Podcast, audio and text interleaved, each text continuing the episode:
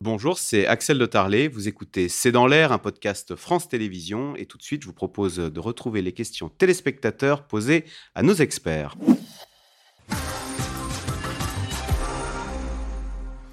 Euh, Boris Veliachov, euh, question d'Emmanuel en Charente. Euh, en Charente, où il y avait eu d'ailleurs en, en juin dernier un tremblement de terre qui a fait un blessé à Niort de magnitude 5, me semble-t-il. Oui, c'est ça, oui. Hein. le séisme au Maroc, justement, peut-il avoir des répercussions sur les failles du sud de l'Europe Emmanuel en Charente alors, ça peut avoir des répercussions assez, assez lointaines. Maintenant, pour venir jusque Venir jusqu'en France, non, euh, ça n'aura pas trop de répercussions, là, ça ne va pas aussi loin. Mais par contre, dans les failles environnantes, ou dans, les, dans la suite de la faille qui a lâché, oui, c'est possible. Hum, parce que c'est une histoire de plaque, donc la plaque de l'Afrique passe sous la plaque de l'Europe, c'est ça? C'est ça, oui.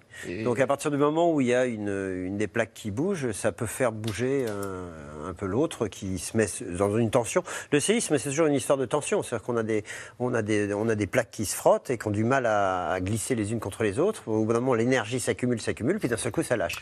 Euh, Alain, dans le Val-de-Marne, ne pouvons-nous pas prévoir les séismes en surveillant les ondes sismiques?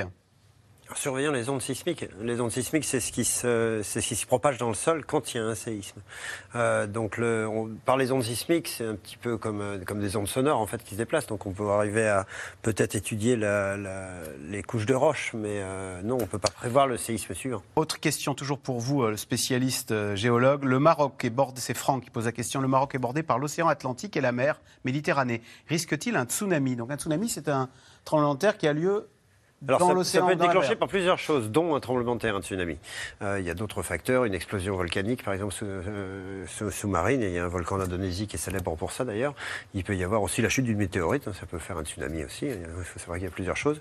Mais les tremblements de terre sont souvent à l'origine. Alors ce sont des gros tremblements de terre en général dans le dans l'océan euh, Atlantique. Il peut y en avoir qui peuvent soulever des tsunamis. Oui, c'est possible. Myriam Amelal, question de Sophia ou euh, Ronnie Broman, je ne sais pas, question de Sofiane à Paris. À part donner du que peuvent faire les personnes pour, euh, sur place pour aider? Sur place, c'est-à-dire, pardon. Bah, qui, sont au Maroc, euh, ils donnent. Qu'est-ce qu'on peut faire en aide?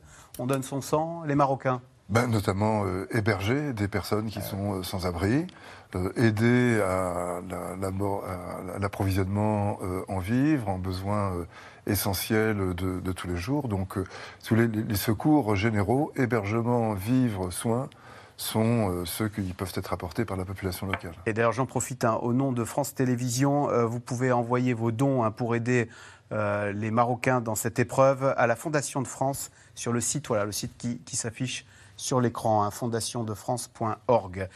Sofiane, à Paris, le Maroc dispose-t-il d'un nombre suffisant de structures hospitalières pour soigner les survivants du séisme? Myriam Amelal Honnêtement, je, je, n'ai pas la réponse, mais euh, je pense qu'il y a quand même suffisamment d'hôpitaux. Enfin, c'est un pays qui, s'est quand même développé ces dernières années, euh, notamment euh, avec le, roi Mohamed VI. il y a quand même des hôpitaux. Il y, a, une vraie structure. oui, oui, il n'y a pas, il y aura pas. Enfin, effectivement, disons qu'il y a, il y a oui, non, mais je vous en prie, je vous en prie il y, y, y, aura forcément des besoins parce que c'est un, un, séisme d'une grande ampleur. Euh, il y a le chaos qui arrive euh, derrière, mais le Maroc n'est pas complètement démuni euh, d'un point de vue sanitaire. D'ailleurs, c'est ce que vous faites, René, René le, le, Maroc n'est certainement pas démuni, mais il faut avoir conscience du fait que si, comme je l'imagine, ça demande à être vérifié, mais comme je l'imagine, il y a plusieurs milliers de blessés, aucun pays n'est en mesure d'absorber plusieurs milliers de blessés, que vous soyez au Maroc, aux États-Unis, dans un n'importe quel pays. C'est ce que vous faites, médecins sans frontières vous, vous arrivez avec des tentes et vous faites des hôpitaux de fortune? Oui, ou pas forcément, pas forcément des tentes. une des caractéristiques des tremblements de terre, par opposition à des situations de conflit armé, par exemple, c'est qu'il y a des limites assez nettes. Donc au-delà de la limite, tout est intact. Donc on peut très bien euh, étendre des facilités hospitalières déjà existantes euh, ou euh, reconvertir, bref, éviter de créer des, structures en plus, mais s'inscrire dans des structures déjà existantes en augmentant leur capacité de traitement des blessés. Alors, Jean-Paul Danleva, y a-t-il beaucoup de bâtiments construits selon les règles antisismiques au Maroc? Alors, j'ai retenu la leçon, il faut dire parasismique, hein, parce que rien n'est antisismique.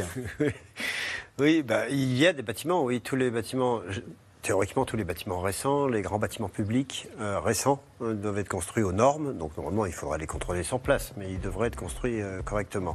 Il y a un code, un parasismique sérieux, des normes parasismiques qui sont très sérieuses au Maroc. Et si c'est construit correctement, ça devrait être des bâtiments qui sont aptes à résister à ce genre de séisme. Et eh bien voilà, c'est la fin de cette émission. merci beaucoup d'y avoir participé. Vous restez sur France 5 lundi. Caroline Roux pour un nouveau C'est dans l'air. Bonne soirée sur France 5.